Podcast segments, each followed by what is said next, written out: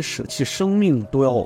呃，冲进去跟他的书要在一起。那你说在那种形态之下，人有什么自由可言呢？但是没有自由又能怎样？这个应该是算是嘶吼吧？说是焚书，就是烧书，这是一个很强的隐喻。最早的这一批，他往往就是一些殉道者。然后第三种人，可能就是那种最彻底的向强权低头的人。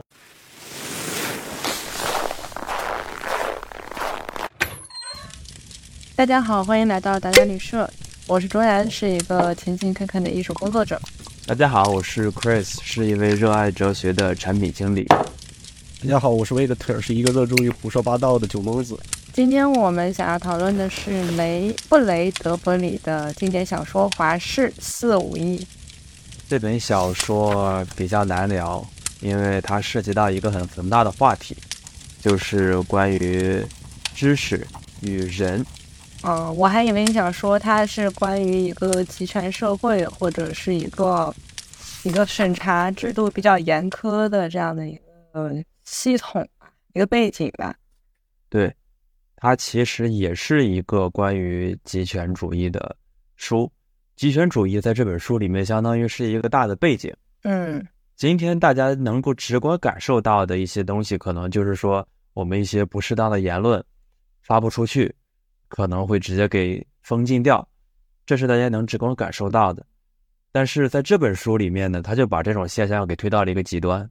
也就是所有的知识都是被封禁的，嗯，所有有价值的知识，哲学、社会学，一切能够给人带来思辨的知识，全部都是不对的、不好的，以至于在这本小说里边出现的一种非常恐怖的行为，叫做焚书，就跟古代秦始皇焚书更差不多。这本书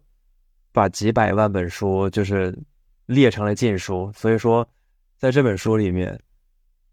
的人就面临了一个非常恐怖的一种境地，因为他没有书可读。然后这本书里面的消防员也不再是灭火的，而是变变成喷火，对，变成他们专门用来去销毁那些书。对，哦，这本其实是一个科幻小说来的，科幻小说，对，差不多。对呀，因为它是很早嘛。对对对对对。虽虽然是应该是五零年出版的。对他这小说就是科幻，就科幻在他可能没有想象到今天我们会发明投影仪这种东西。就是他之前说，就大家到最后就会把那个墙每个墙都放一个电视，你记得那段？对对对，电视墙嘛，那是这个小说里面他想象出来的一种娱乐方式。但今天的人其实也差不多，差不多。是，行，那反正 Victor 等很久了，对吧？要不你来给我们介绍一下？就就。就等着呢，就就等着呢，搁这讲吧，讲吧，讲讲讲。It's your show time。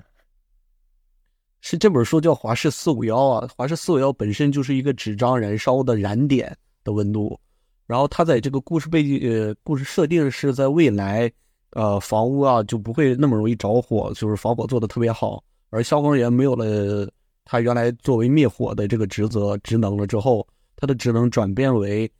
接取报告，然后找到家里有藏书的人，然后用喷就是喷火枪把书烧掉，就是这样一个设定。然后主人公他就是一个结了婚的消防员，然后他平时就是呃可以说是那种脑袋空空的一个设定吧，这样一个人。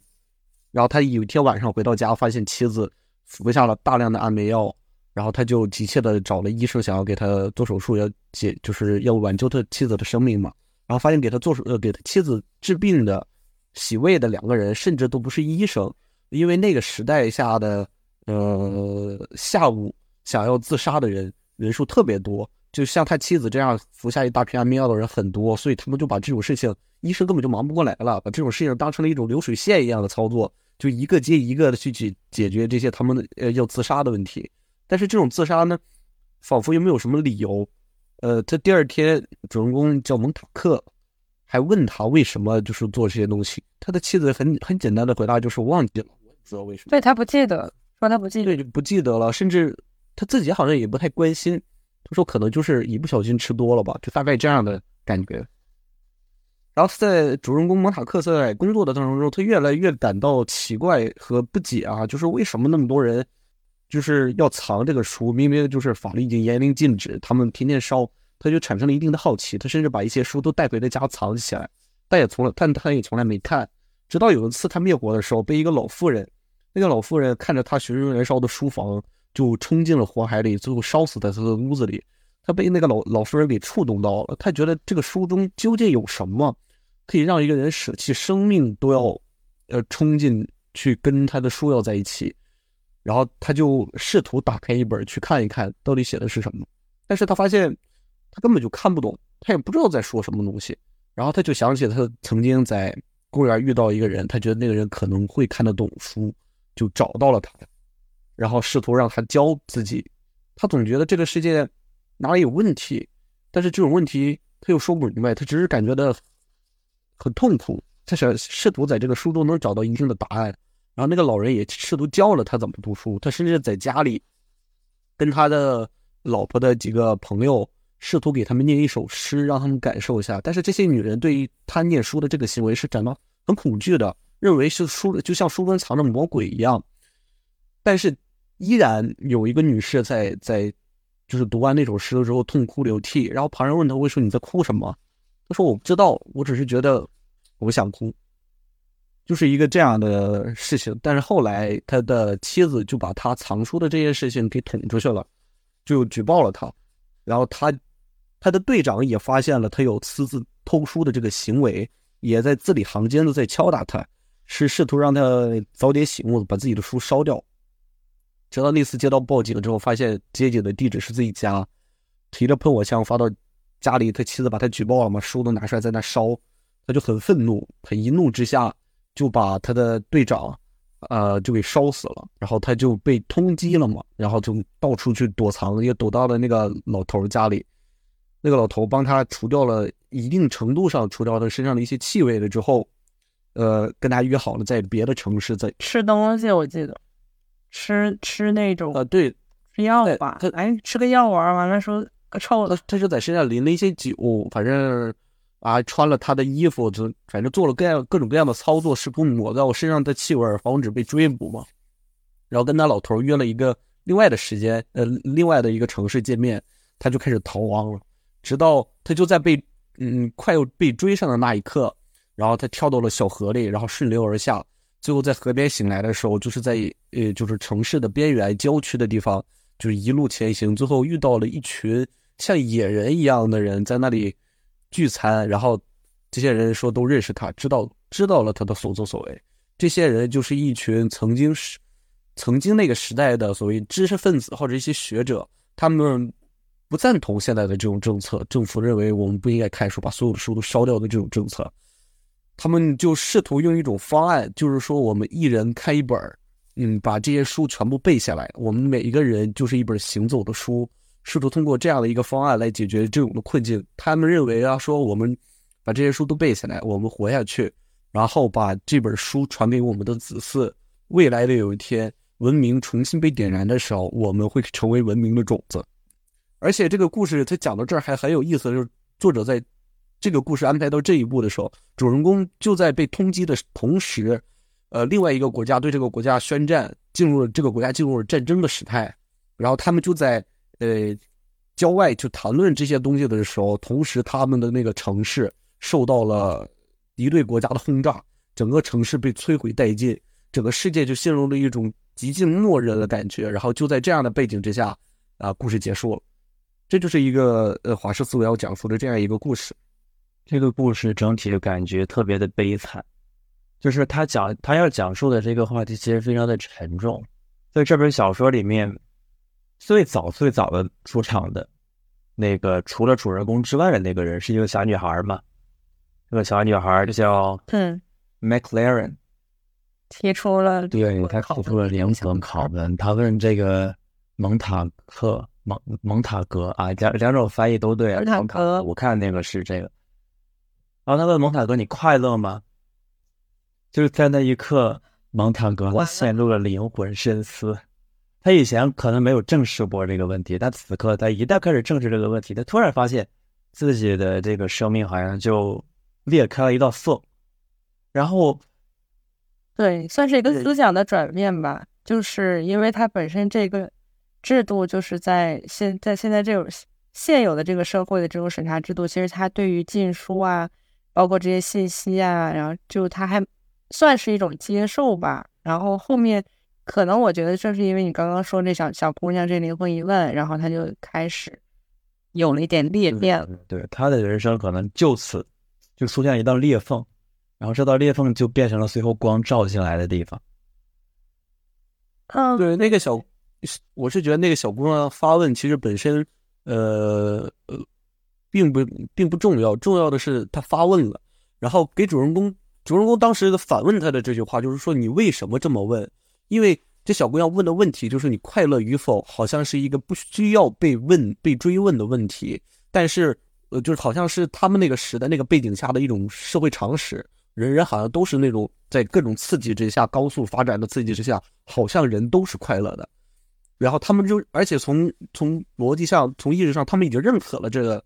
这个这样的规则，所以他们从来不去问。但是这个小姑娘对她的这个发问，让我觉得是让主人公陷入的第一个第一次进行开始自己思考的时刻，就是为什么？是为什么他会问这样的问题？然后他遇到那个小小女孩几次之后。他的这种心中的疑问越来越大，就是像那个缝隙变得越来越宽，让他最终走向了这样的一条路，另外一条抵抗的道路吧，算是。你的意思是，其实这个疑问就是让他开始思考了。对对对，因为他之前，就就是因为他之前的话，他可能会觉得自己就是快乐的，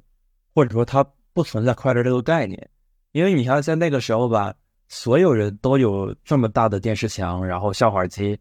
对吧？有这么多的娱乐设施，那他就在这个里面就沉浸着就可以了。但是今天这个小女孩这么一问他，让他让他开始思辨性的去看待这些事情，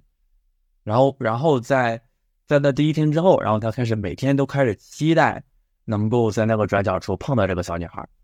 然后也确实前几天每天都碰到她，每天他们都聊聊聊。那过了几天就碰不到，然后在小说的差不多中间部分吧，才知道原来这个小女孩他们一家应该是被端了。对，所以说就他这个角色让我感觉，他相当于一个什么什么处境呢？就是一个最早的那一批有思想开始思考的人，就最早的这一批，他往往就是一些殉道者。他们可能也没有什么武力去反抗这些东西，他只是开开始去琢磨这些事儿了。啊，他可能是在这个既定的体系之外，有自己的思想，他没有被这个体系所同化。也就是这一批人最危险的，所以他们一出来就直接被拔掉了，哎，就被弄死了呗。而且我感觉这本书里，他那个说是焚书啊，就是烧书，它是一个很强的隐喻。其实本质来说，书这种纸张烧掉的就烧掉了。其实更重要的是。就是书里的那个费伯，他找的那个老头，想想要给他讲明白怎么看书，也是这么跟他讲的。其实书本身不重要，重要的是书上写的那些事情，就是为什么，就是为这个为什么，就是这种思考的开端。当你有了疑问的时候，才会开始思考。我感觉我们问出为什么的时候，是思考的一个起点，也是一个可能处于一个未开化人的状态的话。他如果真的能够一旦问出为什么，那说明他上道了，或者说他开始去探索这个世界了。但是，就像这个里面的那个谁说的一样，那个队长就是叫比提这个人，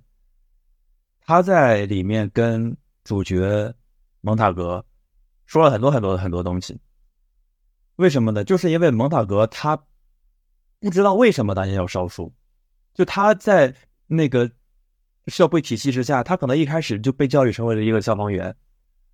然后二十岁就当了消防员，现在三十岁了，当了十年消防员，他从来没有认真思考过为什么大家要烧书，只是说这是他的工作职责，烧就烧呗。他甚至也不知道，在很久很久以前，消防员这个职务其实是用来灭火的，而不是用来放火的。这个事儿还是那个小女孩告诉他的，所以他就问那个比提，然后比提就。说了很多很多很多东西，来向他解答为什么我们要烧书。他其中就提到一个很重要的点，就在于大家都在问为什么，就是问为什么这样一个思辨，它是我们开始认识世界的起点，但是也是这个世界出现混乱的一个起点。所有人都在问为什么，你这么说，他那么说，每一个哲人，对吧？他们都在攻击其他的哲人，看上去好像所有人都在发问，都在提出一些非常有见地的观点。但是这个比提就说，你去翻开那些哲学书，那里面写的根本不是知识，那是对其他思想家的一些攻击。然后你所谓的那些哲学、社会学的论著，通通都是这个样子的。如果说你一个人一旦沉浸于其中的话，那你就什么事都干不成，因为你天天都在想这些东西，你在想这个，他在想那个，于是所有人都在想自己的东西，然后这个世界就混乱了，这世界没有工具人了，就没有工具人了，所有人都在去探索那些真正的东西。然后他还说了这么一段话，他说：“人人并不是生而。”自由或者平等，并不像宪法上说的那样，人人是被造成平等的，人人都是彼此的镜子，这样才会皆大欢喜。因为这样一来就没有高大或者渺小的感觉，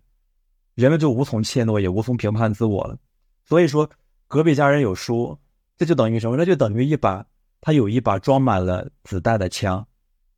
你要烧了他，你要拿走子弹，你要消除他的智慧，你要把你们变成彻底一样的人。然后他说：“全世界都不需要消防员做他们原先的工作了，他们换了新工作。这个新工作呢，就是保持、保护我们心灵的平静，免除我们对于身为劣等人的可理解而合理的恐惧。可理解而合理的恐惧。呃，我感觉他，你刚就你像你刚刚说的最后一句话，这种对于劣等人的认识，就是说。”我我我个人理解哈，就是说他好像你看的东西多了，他是就是比提好像试图在这样建立一个这样的说法，说你知道了自己的愚蠢是一件不好的事情，就是说我们本他的意思是说我们本质其实都是愚蠢，但是我们不应该意识到或者我们不应该知道我们是愚蠢的，大家都差不多，这个世界就和谐了，就和平了，所以我们应该把我们是蠢货这件事情藏起来。不要被人发现，但是我觉得这他的这样的说法其实是带有一种同样心理的，就是我们就是真正要做的就是意识到我们其实都是愚蠢的，就是因为我们每一个人都是愚蠢的，我们才聚才要聚到一起，就是说总有会比你强的人，我们要人跟人一起才能才要聚在一起才要合作，要不然我们不是愚蠢的，我们是强大的，我们是无所不能的，我们为什么还要聚在一起？群居动物就是因为它有。一群人有更强大的力量，所以他们才会群居。我反而觉得他只是在抑制大家去思考，抑制大家去探寻一些真理，或者说他已经给出了一些比较合理的解释之后，然后就让所有人都去认可这个解释就可以了。你不，你不需要有独立的思考，你也不需要去发问。我感觉这个问题它其实涉及到了一个更宏大的面向，就是。它并不，它并不关乎，或者说，它不仅仅关乎一个人他自己是否认可自己的愚蠢，他能否接受自己的愚蠢。我感觉这个的话，就牵扯到整个社会制度的一个问题，就是，呃，烧书这个事情肯定是这个更高层的一些领导者，然后他来规划你下面的这些消防员，你到底要做什么事情。然后现在这些这些消防员他要去烧书了，他为什么要去烧书？这这肯定不是这些消防员自发组织的，这肯定是这个国家的领导者、统治者他们要这样做的。而他们之所以这样做，那意图也肯定是十分的明显，他就是不想让这些人知知道真理、接近真理，因为这些真理它是对于这个国家的统治来讲，对于秩序来说，它是一种危险性的因素。你排除了这个，你才能保护秩序。这个也也也是相当一部分极权主义的一个起源。然后对，然后至于他下面的这些消防员的话，他就只是一个直线的工具人。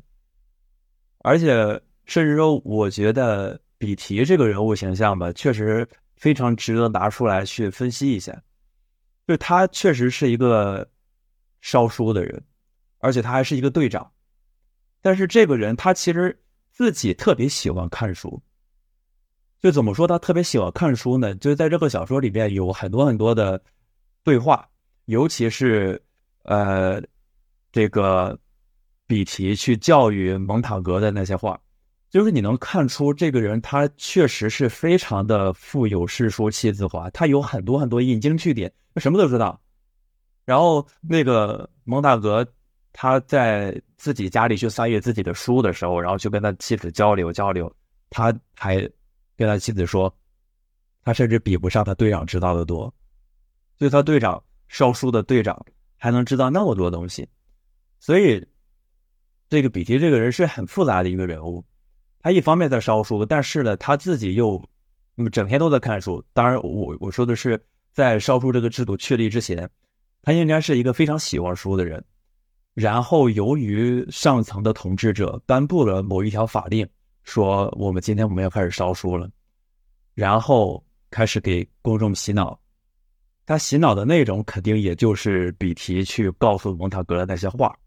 告诉他们数学是不好的，真理是不好的这些。道理绝一定不可能是来自于比提自己的头脑，所以比提在这个里面，他其实扮演了一个非常矛盾的角色。他一方面非常的爱知识，而且他真正的是非常有知识；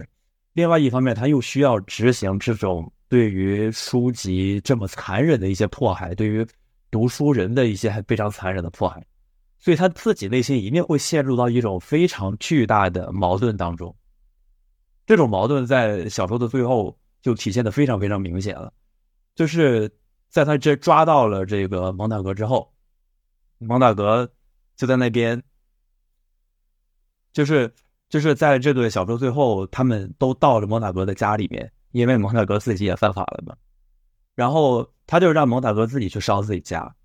就说这是你家，然后你自己来清理吧，你清理之后我再来逮捕你，因为你是已经是违法了的。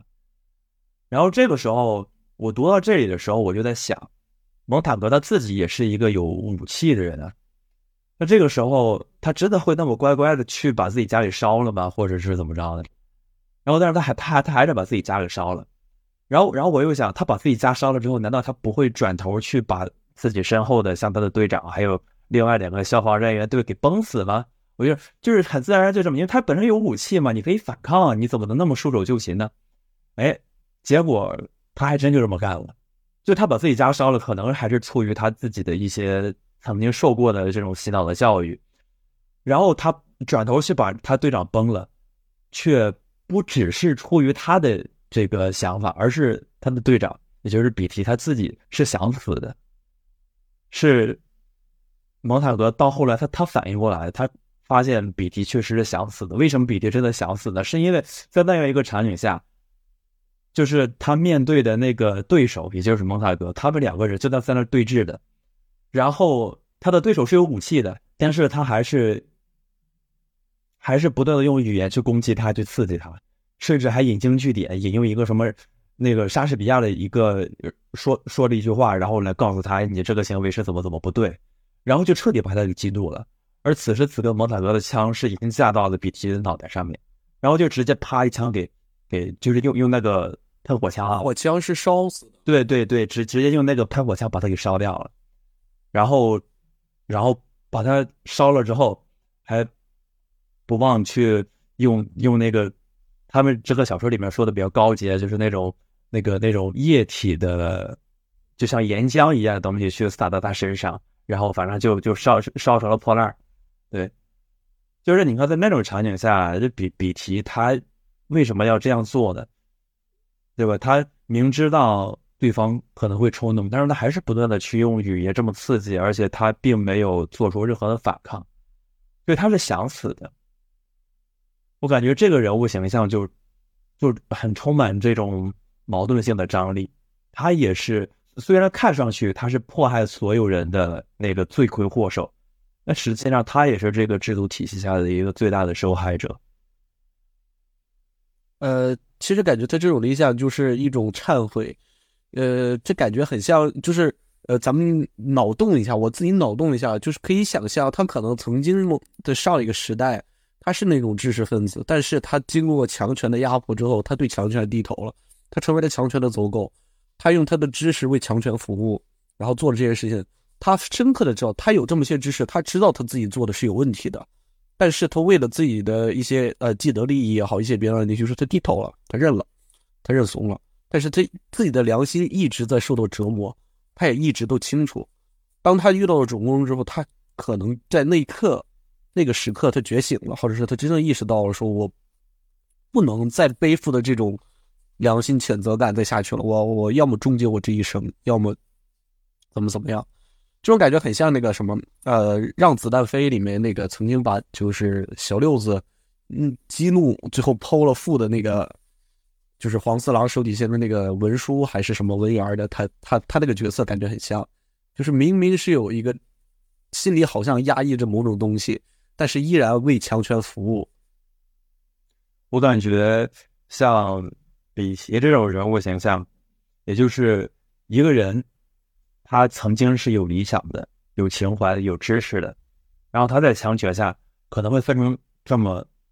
三类人。就第一类人，可能就是那种最宁死不屈的人，他们就是最理想主义的那一批，就可能就直接死掉了。就像小说开头提到的那个叫叫叫叫那个叫麦克莱伦的小女孩，还有她的一家，她的舅舅什么的，他经常提到他的舅舅，因为他这些知识都是他舅舅教给他的。他们是最早被被端掉的，所以他们是最理想主义的那一批。然后第二种人呢，可能就是像比提这一种。他自己有知识，读过很多书，但是呢，他出出于这种对于强权的恐惧，他向强权低头了。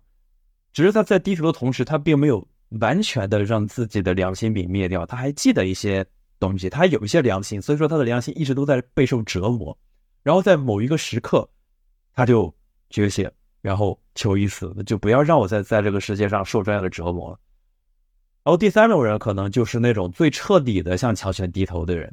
在强权的统治下，然后变得最麻木不仁，然后成为了真正的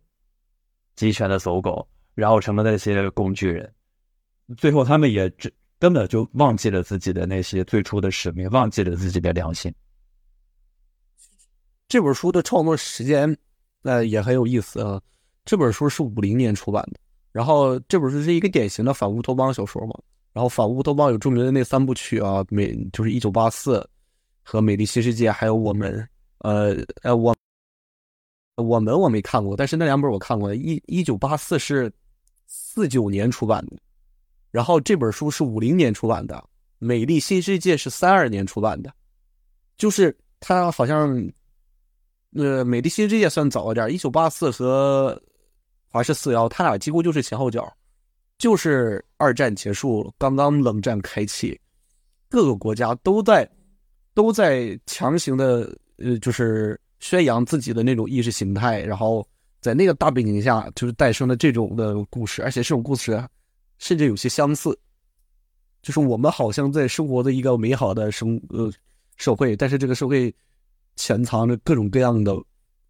呃危险和。哪里？哪里美好呀？这不都开始？这个应该是算是嘶吼了吧？就是不要再战争了，不要再集权了，不要再统治了。我们追求追求点快乐的事情。对他就是说要试图，就是表面上看起来很美好啊，每个人都有就是一个房子、四面电视墙、超高速的跑车，然后各种各样的刺激。一刻不摘掉的那种耳机，一直在是摇响，就是整个生活一直充斥着各种各样的刺激，然后让人沉浸到这种刺激当中，人没有时间再去思考。而这种刺激其实像跟现在来比，还有一种相似啊，就就像呃，咱们现在看的各种短视频啊，还有各种各样的那种呃综艺啊之类的这些娱乐性的东西，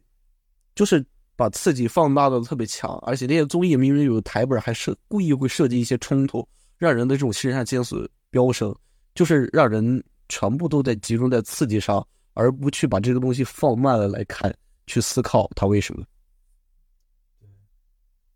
他其实就更多的强调就是那个娱乐至死嘛，就是那个尼尔波斯曼讲过的那个。主要就是说，现在比如说这些信息的传递啊，包括一些电视啊、媒介呀，就是这种兴起了之后，然后就会类似，嗯，就导致比如说我们现在讨论这些话题，或者是公众的思考就过于肤浅了，然后也，那其实就是变相的洗脑吧。我觉得通过这这样的信息，然后就大家就可能不会有过多这种深刻的思考，反正就快乐。而且作者其实在这本书的最后后记里面就提到了他创创作这本书的初心，而且他创作这本书感觉跟《一九八四》还有《美丽新世界》他们那种就是批判集权的思路不一样，他是批判另外一种形式的集权，就叫自由的集权，就是当时的美国政治正确的那种走向，就是各种各样的知识、各种各样的论点都在充斥着。一他拍出的一部剧，要求你要有女性。啊，他本来是写一个科幻小说，要求他科幻小说必须有女性，要不允许上映。这个就是各种各样的观点都在进入他的作品，试图更改他的作品。然后作者对于这样的行为感到愤怒，他认为这本书就是我写的，我写的这样的，这就是这样子。为什么我我要不断的去删改它？就是说，女性主义者呃认为没有女性，所以撕掉几页。然后呃，反共的人啊，共产党人，就是各个派别的人。都会认为你这书里有写的不对的地方，都删掉，就是一次一次的往后推，你就会发现整本书都被删掉了，整本书都不存在了。他就是对这样的行为感到愤怒，创造了一个把这种删改推进到极致，就是把它最后烧掉，一点不留的这种极致，而创作的这本小说。就是因为他那种那美国式自由，是人人都可以发言，人人都可以干涉。各种各样的观点，好像言论自由，好像就是每一种观点都是好的，这样都是好的。但所有的观点都凑到一起的时候，当你不符合不符合这些人人都能说话的时候，你就不行。就是就是咱们常说的政治正确嘛，你就不能呃写女性的不好啊，你不就你就不能写黑人的不好啊？就是这这些背后本身都是有很复杂的关系和逻辑的，但是他以很多人以这种政治正确。为蓝本，而不去深入的探讨是什么，而是强行的就说你有问题，我砍掉你；你有问题，我砍掉你。就跟前段时间美国曾经发生了一个事情，就是说那个《乱世佳人》拍翻拍的那个《飘》，被哎应该是 HBO 还是哪个呃公司下架，是因为这个电影涉嫌歧视黑人。就这本小说作者他是一个当时南北战争时期啊，不是，他是一个典型的南方，就是。呃，红脖子的那种白人形象，他本身就带很强烈的黑人歧视的倾向。然后他创作的这本小说也是有那样的倾向，很明显。但是，就这种他把这个小说翻拍的这个电影下架了之后，掀起了很强烈的争论哈。就是说，我们回看历史上，我们历史上有问题的东西非常多。但是，如果我们就是因为它有问题，所以我们把它砍掉，那这世界上到底有多多少伟大的作品需要被消失掉？那像柏拉图，他有强烈的女性歧视的倾向，然后呃，弗洛伊德也是，然后他的这种，然后这个电影好像后来应该又上了，应该是他不敢动柏拉图，对，就是说，要不然也得动，要不然也得上。我我觉得我还是比较赞同作者的他那种立场的，他的意思是说，应该允许，就是相当于伏尔泰说那句话，我不赞同你的观点，但是我誓死捍卫你说话的权利。我们应该让这种。呃，哪怕它是有性别歧视、有有种族歧视的作品，让它诞生，让它出现。如果我们大多数人能看到他的这个问题，他这个书写的不够好，随着时间的推移，他这本书自然会消失在历史的长河当中。如果他还能被留下，那说明他除了这些问题，还有更值得留下的东西在。而且，他这呃这种呃有种族歧视或者有这些问题的书存在，有一个更好的点，我个人觉得是这样。它可以作为一个反面教材的标靶立在那里，就是说它是有问题的。我们每一次跟别人讲述它是有问题的，都可以把它拿出来告诉他哪里哪里有问题。这是一个值得存在的，呃，就是反面教材一样的存在。因为你当他你觉得他有这些问题，你把它全部砍掉了之后，这个历史上好像就是历史被被我们更改了。这个历史上我们回看历史，我们发现我们好像从没犯过错，我们好像一直都是正确的。但事实从来都不那不是不是不是，那不应该这样的。它既然已经出现了，它既然已经发布了、发表了，那它就是历史的一部分。你后面这些人把它给，就是拿飘这事儿来说，他把这飘给整怼下架了，它也是历史的一个节点呀。你不能，你不能说我把这个飘怼下架了，飘就不存在了。这个也不能这样说。就是当这些东西随着时间的推移，所所有的文章都被删除掉了，所有的信息都消失掉了，它好像就是消失在历史当中，都是后后世的人再也不知道它曾经存在过。它虽然它有各种各样的问题，我是觉得它有，就算是有问题，也应该值得被看到。我感觉特神奇，就是美国这个国家，它是。极端自由主义一个非常典型的案例。然后你像这样的一个国家的话，一开始我们会认为它是好的。为什么是好呢？是因为它什么都让说，它什么都让说，然后言论就特别自由。如果说你生在一个言论没那么自由的国家，那你会觉得这个国家是真的自由。但实际上，它走着走着，它就跑到了反面去了。本来什么都让说。但是就是因为什么都让说，所以说什么都不能说。哎，对，因为打的太邪乎了。所以说这就真正成为了他他的反面。嗯，就是自由被自由枷锁住了。他被自由本身就是一个枷锁。呃，作者其实还有一个观点，大概是说，就是说攻击这种审查制度吧。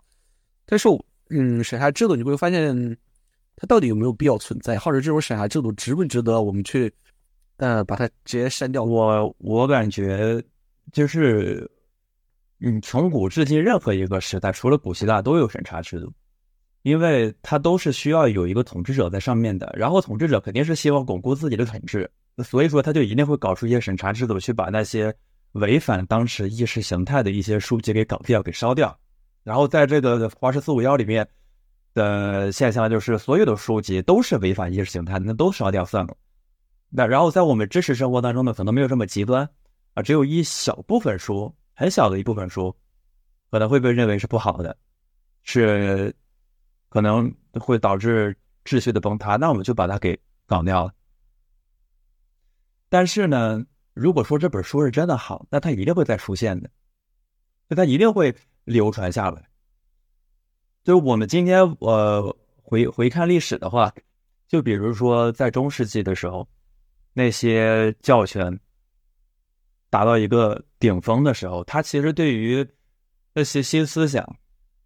是非常抵触的，因为新思想它是不让你去信上帝，他会把那个东西认为是不好的，是假的，然后反倒像但丁的这种神曲啊。彼得拉克、博加修这些人写的这些歌颂人的事情，这些东西起来了，但这些东西在那个时候是大逆不道的。然后你说他他拦他能拦得住吗？到今天发现他也确实没拦住。而且你要知道，在那个时候还是那个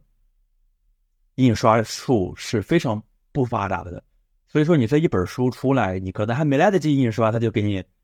销毁了，那你这咋整？但就在那种极端的情况下，还是有这么多伟大的作品流传于世。那我们到今天呢？我们到今天，你如果把一个一篇文章，你这篇文章可能是一个反动的文章，好吧，就是一个非常直接的、赤裸的反动的文章，你发网上去了，然后他给你删了，他给你删又能怎样呢？他删的只是你那一篇文章的链接而已，而实际上这一篇文章的文字，你可以在很多地方去备份。这个数据一旦出现，就再也不会消失了。它跟以前是有很大区别的。所以说，在这种情况下，你这思想，你如果想禁的话，是更不会被禁掉。你知道，咱们这种思想，就是主人公呃，作者他是用了一个书的意呃意象去指代思考本身，就是为什么现代书这么的重要？就是说，为什么他作者会有一个。用书籍来做这个沉重纸袋的存在，那不就是思想吗？书就是思想吗？我觉得书跟思想的关系是这样的，就是首先，书它肯定不直接代表了思想，因为你思想你是一个人的思想，你是人在思考，这个时候才能叫思思想。那你书的话，它只是文本，所以说。书它跟思想之间它是有一个天然的隔阂的，然后这个隔阂后来在德里达那个地方被称为演绎。什么言意？嗯，对，它是一个解构主义的一个概念，就是你这本书写出来，然后作者就死掉了，这本书放到那里，然后他的思想如何被后人解读，或者说他需要穿越时间被层层解读，可能最后已经不成样子了。就是文本是这样的，但是你最终它传达到人的头脑里面，那可能是另另外一种样子。但是无论如何，这个文本它是很重要的。前面那些先哲们，他们的思想就是靠这些文本所沉淀下来的。我感觉这个是没有问题的，也只能用这种方式去把这些思想沉淀下来。你如果不用文本的方式沉淀，你用什么方式去沉淀的？反正你绝对不能用短视频去沉淀。就文本它是最好的一种，它是它是最好的。啊，对对对，你可以用一些艺术作品的方式嘛。但是无论如何，这个思想。它在你的脑子里面，那只是你的思考。你要把它外化出来，外化成一个东西，你才能被其他的人看到，然后他理解，进而理解你那个真正的思想。但是你在写书的过程，它肯定是有损耗的。就是你可能你真正想表达的是一层这个，但是你写出来你是把，你你是写出来一个一堆这个，然后看读者呢，在读的时候，可能中间又有一层损耗。所以他最终可能也并没有完全理解你脑子里面想的东西，但是已经相当接近。哎，那你说这这个过程其实跟他们上岸之后，然后遇到的那群人，他们说他们会用他们自己的记忆，就一个人就是会记一本书，然后慢慢的往后再去传言给自己的孩子或者自己的后代，其实蛮像的，就是这个逻辑。他们那种相当于是口口相传了。嗯，其实我感觉那种状态跟写书的逻辑也是一样的。写书的话，只不过是你用文字表达出来，而在他在这本小说里面，他去传播知识的话，是用语音传播出去。对，其实是一样的。对，然后你用语音传播的话，可能又会出现啊偏差。对，因为你你自己可能会遗忘。然后你自己在思考的过程当中，可能会出现很多偏差。你传你你交给另外一个人，这个人再往外传，可能又会出现偏差。就跟古代的一些抄书制度一样，因为古代没有没有啊，因为古代没有那个印刷术嘛，所以那个时候的人只能抄书，抄书就会有抄错的东西，然后把这把这个抄错的本再当做模本，再让其他人抄，然后又会一错再错。嗯，还有一些演讲者也是一样的。就是他们不停的在去做演讲，然后基于他们的音调、语调的不同，也会有一些不一样的理解。呃，对你像你刚刚说的这种口口相传，还有他书里这个设定，哈，就是自己当做一本书传给下一个人，然后抄书会抄错，他其实就符合了作者最后的对这些人的一个定义、一种说法。他们就是说，这帮人自己对自己的描述说，我们并不重要。我们背的这些书也并不重要，但是我们的存在就相当于一个文明的种子，一个思想的种子。它不管不等你你后人是怎么去理解或者是怎么解读，以我们这样的一个思考为基础，一个我们背下来这本书为基础，你可以随便的理解，然后思想就是在这样的基础上不断的叠到叠加，然后重新生长，重新长出一个茂盛丰密的思想丛书那种感觉。我觉得是有道理的，也给这本书，因因为这本书写下来是什么，它就是那样了。柏拉图写的也不一定是对的，然后你后人，你如果说去传颂柏拉图的话，你可能把柏拉图的理论给曲解了很多。但是你一旦发问了，你提出了这个问题，那后人自然而然就开始思考了。如果说你没法提出这些问题，那人就只能在电视墙的轰炸之下。沦陷到像娱乐的，对享乐主义，就对，就彻底把这些智慧给搞丢了。在书里最后一段就是他们的城市被轰炸的时候，特别有意思那一段最开始，呃，这帮人接受主人公的时候，还问他说：“你给我们带来了什么？”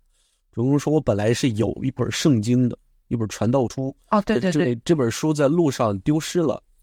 但是他说他看过。”然后他说：“那你就可以，这些人就告诉主人公说，那你可以拜成为我们新的传道者，我们新的圣经，你就是我们的圣经。”但是，呃，主人公摩塔格说：“哦，我虽然看过，但是我都不记得了，我不记得在里面写的什么。”这玩意儿回回回回回答他的是说：“没关系的，你只要看过，你就会记得，它就永远都在。就呃，蒙塔格本来对这样的说法很持有怀疑哈。就当城就是他们在丛林当中行走的时候，城市突然被轰炸，整个城市被毁灭。就在那一刻，他们巨大的爆炸还有一些冲击，让他们所有人都趴在了地上。就在那一刻，他觉得他想起来了，他什么都想起来了。然后他在心里默念圣经里的那些段落，然后他突然意识到这些东西永远不会消失，永远都不会忘记，永远都存在在他自己的脑海里。我感觉这段说特别感人，尤其是这个主人公在最后，他回忆起来了圣经里面那些内容，然后他发现他都想起来了，啊，想起来一些非常非常清晰的。文字，然后这就让人感觉，就是就让我想到了，书籍本身其实在这个里面已经不重要了，就这些思想进入了他的头脑当中，然后这些思想它就会一直流传下去。那在我们自己的生活里面的话，其实也不需要纠结于我到底读过什么书，然后这些书读了之后记住不记住也都没关系。就是最重要的是，人到底有没有开始思考？就是呃，就回到咱们最开始看到那个小女孩对他的那句发问，就是当你问出为什么的时候，就是开始的起点。嗯，就这本小说还有一个很重要的话题啊，就是什么呀？关于自由的一个话题。呃，对呀，可是其实我们之前一直都有聊这个自由这个事儿，然后我我刚刚就在想，刚刚一直聊都是自由，然后聊起了言论自由，又聊起了思对靠对对，然后这个时候我想发问一个最根本性的自由，就是人为什么需要自由？嗯，就是当一个人。说他想要自由的时候，这一句话似乎看上去就是特别天经地义的一句话，但是他从来都不应该是天经地义的。就人为什么需要自由？就是啊，我为什么需要啊？对，人为什么需要自由呢？自由它真的是好东西吗？凭什么说自由是好东西的？自由它是一种沉重的负担。现代人逃都来不及呢，为什么你一定要去自由呢？然后我说些我自己的思考，我在想这个事儿的时候，我就想，我就往前追溯，什么时候人是没有自由的？中世纪的时候是没有自由的，古罗马的时候也基本上差不多可以说是没什么自由。那古希腊确实是有自由的，那个时候的人是有真正的自由的精神。我们今天如果说想要自由的话，那也是追寻古希腊的精神。但即使是在古希腊的话，这种自由也没带来什么好事儿，就它的确让那个时候的人的思想大迸发，就像我们周期时代的中国一样，春秋那个春秋战国时期的百家争鸣，就所有人都可以说自己说的东西，然后各个学说交流，那的确能迸发出来很多美妙的思想，但是也会造成多数人的暴政啊，直接民主造成的结果就是。暴政，它其实跟暴政的效果就是完全一样的，只不过看上去是给大家扣上了一个自由平等的帽子而已。然后，所以在那样一个很自由的状态之下，柏拉图却提出了一种理想国，就是一种哲人王的统治。哲人王的统治，这其实就是集权统治的种子。嗯，他虽然是一个非常。有知识、有智慧的人去统治，但其实这就是一种也是集权。然后后来到了中世纪，到了那个十四世纪，托马斯·莫尔写了一本《乌托邦》，书名就叫《乌托邦》。我们今天说的乌托邦，其实也就是从这个时候来的。乌托邦里面所构想出来的那个社会，其实就是一个非常完满、非常和谐的社会。乌托邦在我们今天也成了一个日常生活中可能会用到的词。这个词指的就是最完美的社会的样子。在乌在这个莫尔的乌托邦里面，他构想出来的那个社会，就是所有人都拥有美好的生活啊，在一个城，在一个大的城市里面，然后这个城市分为几块儿然后所有人都有自己的住房，有自己的田地。然后他们每一个人都遵循着相同的固定的节律去吃早餐、吃晚餐，然后打招呼、工作、劳动等等。然后所有人也都在这样的情况之下达成了最完美的和谐和统一，所有人都消除了一己私欲，然后没有私有制，大家的东西都是公有的，都是共用的，然后好像一切都是最完美的样子，但实际上恰恰是这种最完美的样子才是离自由最远的样子。你看，他他构想出来一个乌托邦，本身是想让人幸福的。他这个里面，十四世纪中世纪也也已经到了末期了，已经出现了人文主义的种子，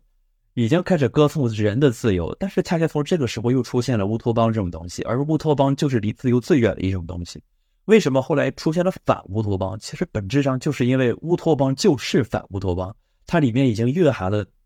背反自身的那个因素所在，它就是集权的。所以反乌托邦只不过是把这种因素推到了一种极致而已。然后，那自由什么时候存在过？自由一直都不曾存在过。但是今天你你说，你你一个人没有自由，这好像是非常残酷的。但问题是，因为你为什么要自由呢？那些构想出来的最美好的社会、最和谐的社会，就是没有自由的社会。而一个有自由的社会，最终也只能会导致一一种终极的混乱。人为什么需要自由呢？把我给问住了都。呃，我曾经思考过这个问题啊，就是说自由是什么？有些人，呃，我我以我听过的各种各样的说法吧，有些人简单来讲，自由就是你想干啥就干啥。当然这很很很简单，它就会导致混乱。你想干什么就干什么，就会导致混乱。然后有些人说啊，就是说不是我想做什么就做什么，而是我想不做什么就不做什么。有些人认为这是自由。还有些人认为自由是一种不需要追寻的，是一种天生的。你比如说一些存在主义哲学家认为天自由是不不需要去追寻的，你自然你从诞生以来你就拥有选择的权利。就比如他们的解释的说法，就比如说你在大在大道上你可以打一个人，你愿意打他吗？你就打他，你愿意砍他一刀就砍他一刀，就是你想要做出怎样的选择，你都可以，因为你本来就是自由的。但是社会会有社会它运行的规则和本质。然后你会在这种规则之下啊被被关起来，或是被枪毙，或被处以极刑之类的，那你就要接受你做出这些选择背后带来的这些呃代价。然后我结合这些说法的这种想法，我觉得哪种好像都有一点道理，但是又都不是那么能说得通。我是觉得自由可以把一个所谓人的概念进行一个等够，就是说我们人其实就是自由。而不是说人自由是人的一个属性，或者是自由是人应该追寻的东西，是怎么解释这个事情呢？是我们，呃，到了一定程度之后，就会发现我们怎么评判这些东西，我们没有办法评判，我们只能以我为准，就是我来判断这个事情可不可以。呃，我觉得，我觉得如果是这么去聊的话。就脱离了社会了。就是我觉得人或者是我们个体的所谓的自由，我们的生命，还有我们所有我们应该享受的这些权利，它通常都会跟社会有联有联系，或者因为我们生活在这样的一个社会环境当中，然后那么我们应该吧，或者说呃趋向于是有一个政府。来制定一些所谓关于社会的这种规则。那我我们个体的自由，或者是我们个体和这个社会它之间应该会有一个比较平等或者平衡这样的一个一个关系存在。然后他们可能是互相制约，或者是嗯，政府需要嗯不需要过度的去干涉到我们个体的这种自由。反正应该是一种制衡吧，就这种拉扯的这种。状态，然后一直不断不断的去磨合，感觉就是人，人跟社会和政府，人跟国家之间的关系，就是应该是这样的。就是人，他毕竟他不是自己活着，你可以说人就是自由，但问题是，人他一定要跟其他人一起活着，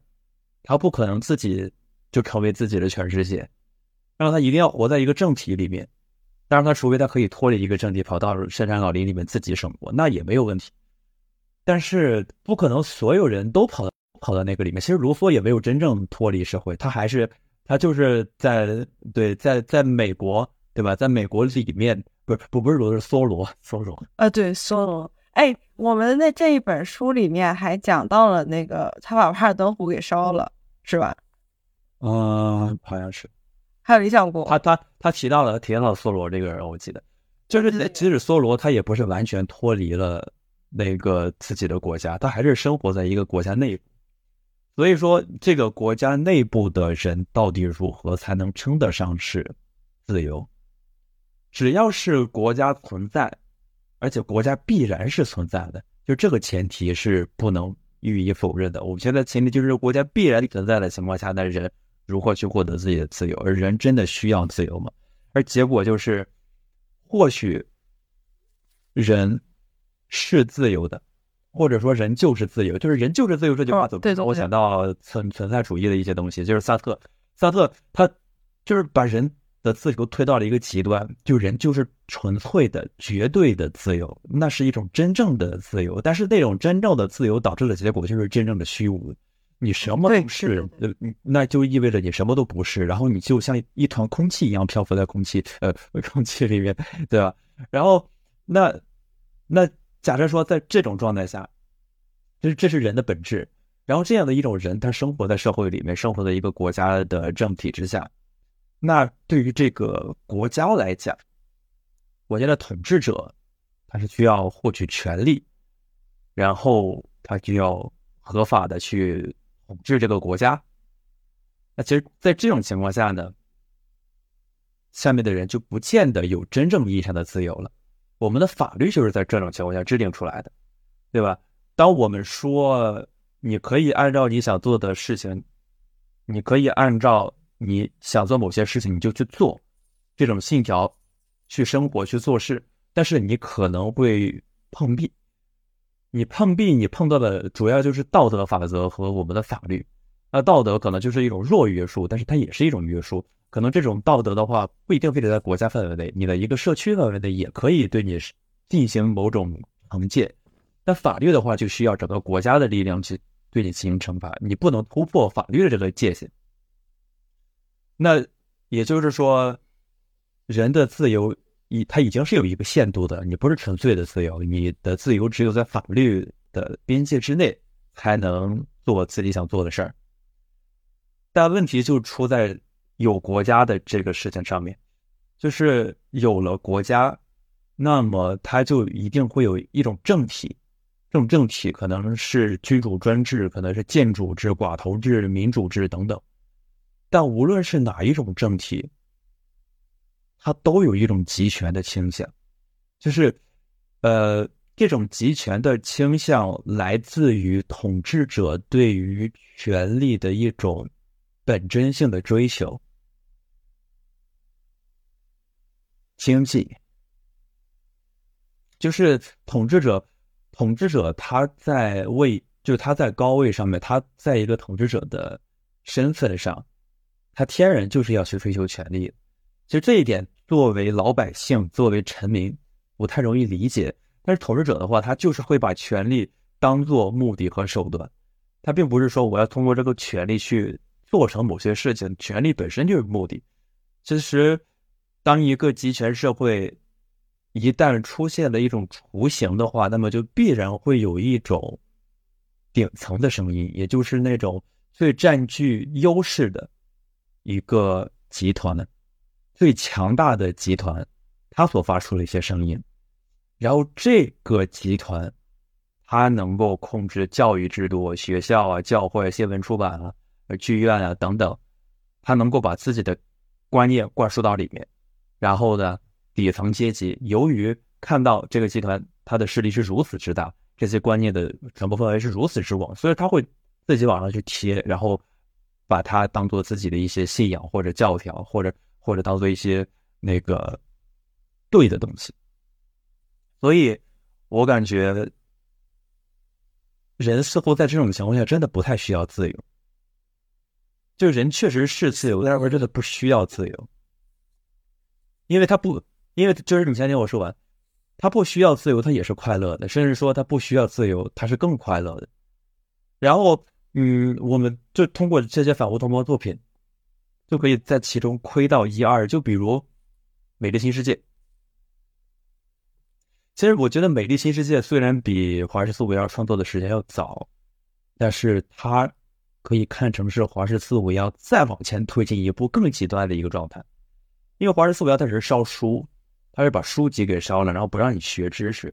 而《美丽新世界》它是干脆就从那个根儿上去造人，去把那个人给造出来，然后又最顶级的基因工程、编辑技术去从出生的时候就把人分成一二三四五级，然后人出来之后，他还就别提读书了，书肯定是没得读，然后你还有那各种精神鸦片、身体上的鸦片等等，在物质和身身体和生理上双重对你进行控制，就在那种情况下，人是彻底丧失了自由的。但是，那就是人们在追求自由的过程当中，或者说在追求一种美好的生活的过程当中的一个极端形态。人就是跑到了那种形态之下。那你说，在那种形态之下，人有什么自由可言呢？但是没有自由又能怎样呢？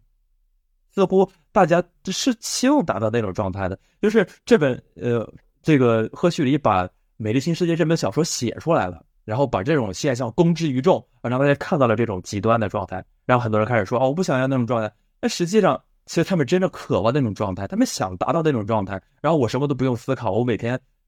沉浸在我的短视频世界里就好了。他是希望的，我是觉得，我可能刚刚对于所谓这个自由的定义的解释不够清楚啊。这种所谓人就是自由，我换一种说法，就是人就是思想，思想就是人。思思想也就是自由，这种说法可能有点抽象。就是说，当你有足够的认识、足够的知识、足够的思考、呃思想，你就会意识到，就是你像你刚刚《美丽新世界》里面的这些人，他们为什么缺失自由？他们是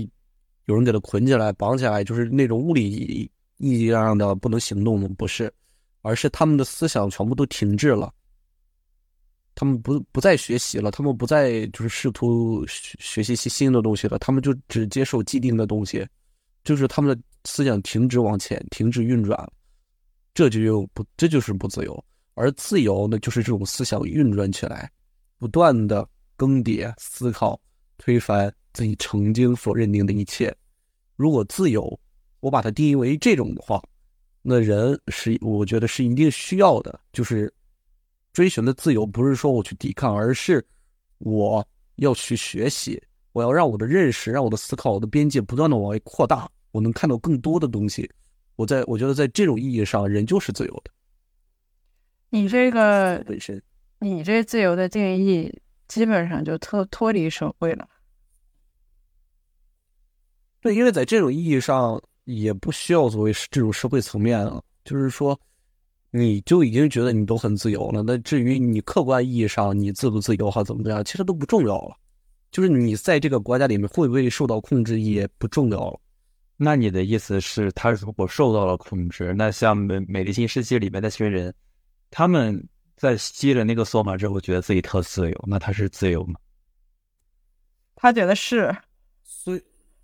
所以说这就是定义的问题啊。就是说，我们自到底解释什么叫自由？他的思想停滞了，那就不叫自由。当你的思想不停滞的时候，哪怕你在外围你被控制，或者是说你的肉体被人捆绑起来了，你的思想依然是无限的。所以说，而且你有了一个思想不断运，就是不断学习、不断的就是认知不断的扩外扩的这种驱动的话，也就不会永远都陷在像《美丽新世界》或者《一九八四》之中集权的统治下，这种集权。在自由的运转，就是这种思想的运转之下，迟早会消亡。因为这种我们思考不断的往外扩大，就总总是会有一天会意识到这样的结构有问题啊，这样不行，它迟早就会消亡的。我感觉我们对自由的那个定义差不多一致吧。我只是说，其实我的问题是，人到底需不需要这样的自由？那你换言之，人当人不需要自由的时候，人就不需要思考。其实我感知到的一个非常明显的现象就是，大部分人他不需要自由的。嗯，对，他是恐惧自由的，因为自由它它不是什么好东西。对他承受不了自由，就是绝对的自由带来的一切的影响。其实他自己本身或者是这个社会他是没有办法啊，他他因为他是不可控的嘛，其实就嗯、呃没有办法去解决它。如果这些问题去发生的话，所以从这个角度上来讲，其实我们个体其实没有那么的需要自由，那烧书其实就是合理的呗。或者说这个东西不不快乐呀，你你你这种东西这么混乱，对吧？那你不快乐的话，自由的目的是什么？那对，这这就是按照这样的逻辑推下去，烧书就应该是正常的，其实就应该把书烧掉，是啊，是不是？对，你发现你这么推导下去，应该把书烧掉了，这书留留着干嘛？你说你看着书，天天看怪难受的。对啊，过不好这一生。绝大部分人是不需要自由的，就是自由，它给人带来的一定不是美好的享受。尽管说这个词听上去是很美的，但是人一旦获得真正的自由的话，或者说他一旦认识到自己就是萨特口中的那种绝对的自由的存在的话，他一定会被吓死的，他会为此而感到恐惧。别不要往下唠了，这段剪了吧，还能留吗？你这越唠，这书就应该少。啊，没有，我觉得我我没有，我我觉得很好。我这我可能最后说这个价值的。那你要接着说是吗？那我就接着输出下去了哈。那一按按你按照说法，人探讨这样的自由就会陷入虚无，就是当人意识到人的这种绝对自由，就会陷入虚无，对吧？你刚刚咱们是不是推导了这一步？那我我想说的是，没错，人是会陷入这样的虚无，而且这是好事，这是一个伟大的人就是虚无的，世界是毫无意义的，整个世界都是狗屁，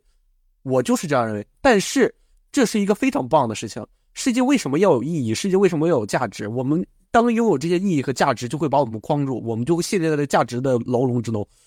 我们只能冲着这个世界的意义而前行。当存在主义意识到了这一点之后，把意义彻底抽离掉了，整个世界都是狗屁的时候，我们就可以肆意妄为，也不能叫肆意妄为，而是我们可以肆意而为之。我们想做什么就可以做什么，因为我们本来就没有意义的捆绑。我我觉得从思想的角度上，你这样去想完全是没有问题的。但是你的思想，你你思想到了任何的结果，你最终是不是要付出行动的？难道你这一生活着，你就像打坐一样，然后坐在这儿，每天用自己脑子开始思考，然后你就意识到你自己是自由的，因为你想什么就想什么，想什么就都能成什么？那你做吗？你做什么事情吗？我想吃饭，我饿了我就去做饭，我想做什么就做什么。我想工作啊，我就那当我不工作，那我就等死。那当你就是想干什么其实都行。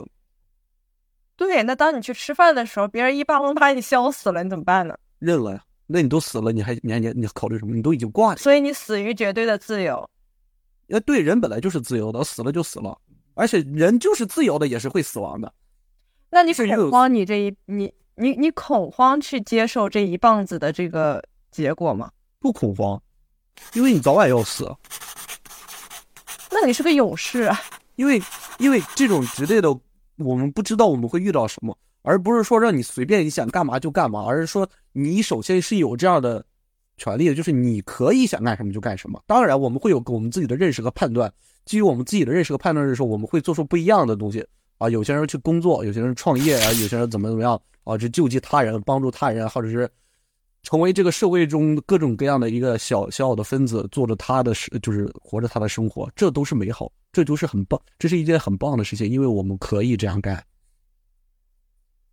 那当然可以这样干。对那你不害怕？你能代表所有拥有这些自由意、绝对自由意识的人，他们不害怕吗？你能代表他们？为什么会畏惧？我不明白为什么会畏惧。那是你不明白，别人会不会畏哦，所所所以说，所那他们畏惧，他们就找找一个价值所替代他，那就像像我说的呀，啊，我明白问题说在什么地方了，就是 Victor 在这个地方是没有，就是没有认可说自由是一种沉重的负担，而对对对，我我感觉这这个是问题。那如果这样的话，那确实，那就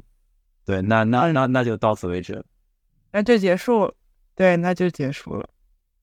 那我 说让我说让我结吧。其实说不管自由与否，我们其实我个人一直觉得，我们应该还回到这本书最开始的那个问题：我们要对这个世界，或者是对我们所认识到的一切东西提出第一个为什么，开始发问，就是一切的起点。开始发问是什么一切的起点啊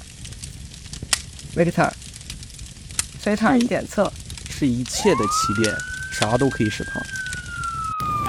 好的，那我们今天就聊到这里啦。好的，那谢谢大家。好的，再见哦。再见，拜拜。他打鼓，还没